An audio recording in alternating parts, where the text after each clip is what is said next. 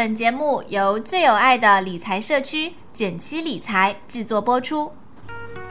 减七八爷和你务实六新闻。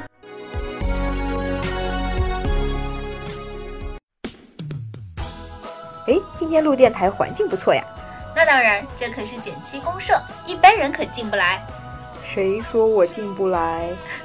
减七公社在减七理财公众微信号回复“减七公社”即可查看我们的秘密入会指南喽。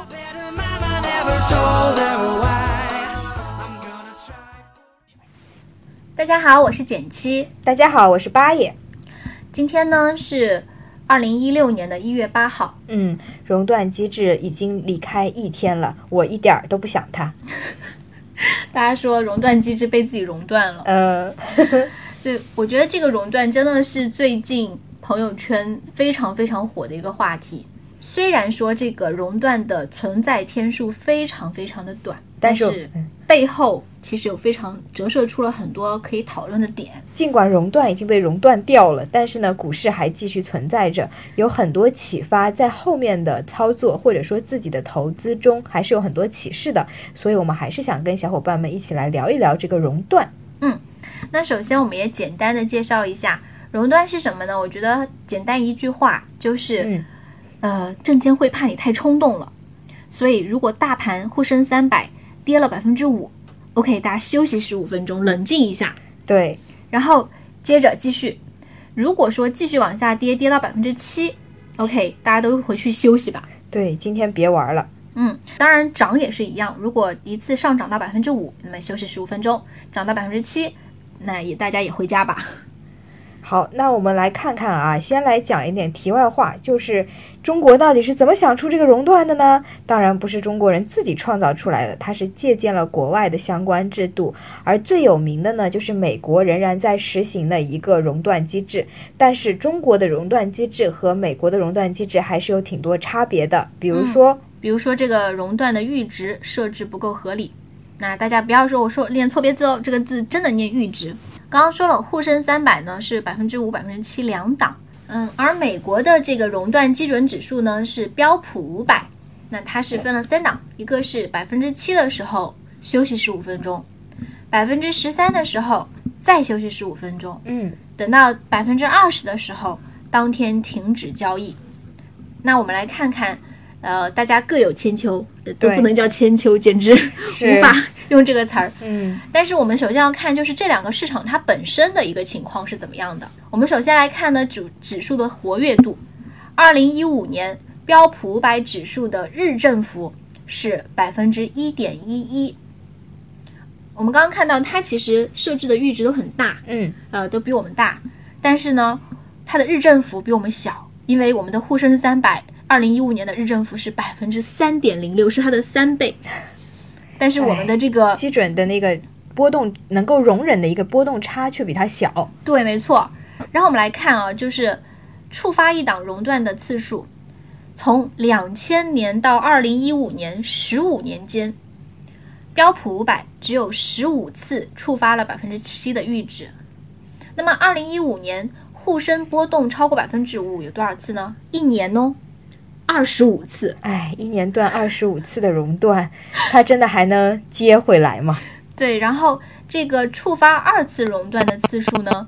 美国从一九八八年熔断机制推出以来，一九八八年哦，这都过了多少几十年了，从来没有触发过二次熔断，也就是从来没有达到过这个十三，更别说二十了。那么沪深指数触发呢？第二档仅用了五分钟，也就是说呢，两档阈值间隔太小，很容易触发二次熔断。而且这个百分之五呢又设得比较低，一年断二十五次，那真不是玩的。嗯，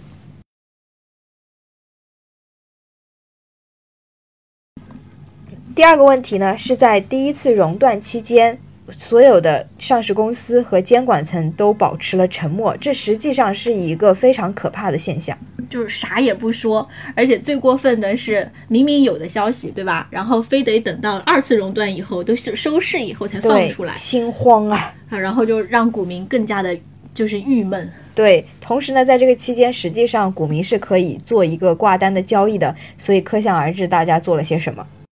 那么第三个问题呢是，就中国的股市，第一它有涨停板，就是百分之十和它是一个上下波动的极限了，而且呢还有个 T 加一的制度，就是你当天买的股票呢，当天是不能卖出的。对，已经有了这样的层层保护。再加一个大盘的熔断，到底是不是合理呢？这也是很多人提出的质疑之一。对，其实我觉得都不是层层的保护了，就是层层的枷锁，还让不让我玩了？这种感觉。当然了，熔断制度已经暂时被暂停了，但是呢，熔断机制之下，在这种极端考验之下，我们倒是发现中国股市有这么几大特点，希望大家引以为戒。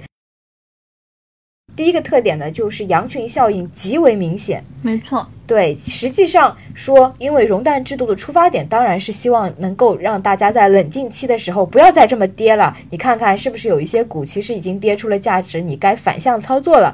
然而中国大家的恐慌程度却一致的向下，所以说这个也说明中国股市从某种角度上讲比较缺乏有效性，所以大家想散户玩得好的概率自然就是更低了。然后第二个，我觉得。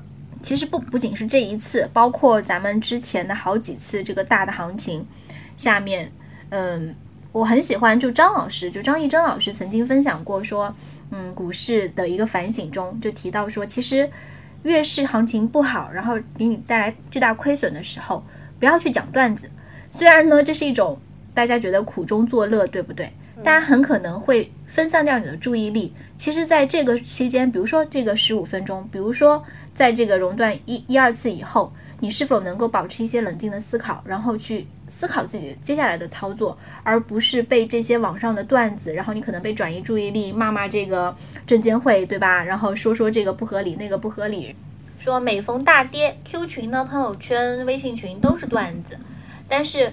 在交易的时候，其实真的建议大家不要这样子转发段子。段子这种东西呢，已经成为互联网主流文化。无论是娱乐段子、荤段子还是社会段子，闲着没事儿看无伤大雅，因为这东西和你现实交易无关。但是对于一个希望从股市中赚钱的严谨交易者，段子毫无价值。虽然在巨亏中，段子可以让你笑笑化解心里的压力，但它的价值也仅限于此了。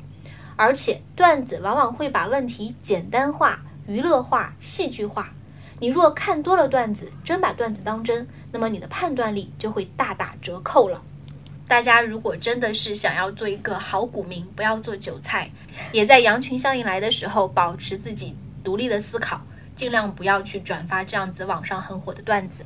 那说了这么多，不要做。那在今年的行情中，我们应该做什么呢？嗯，第一个呢是要有清醒的意识，就是今年的股市肯定不可能再像去年这样疯涨，赚钱效应这么佳了。越来越多的复杂的因素都开始在股市上显现。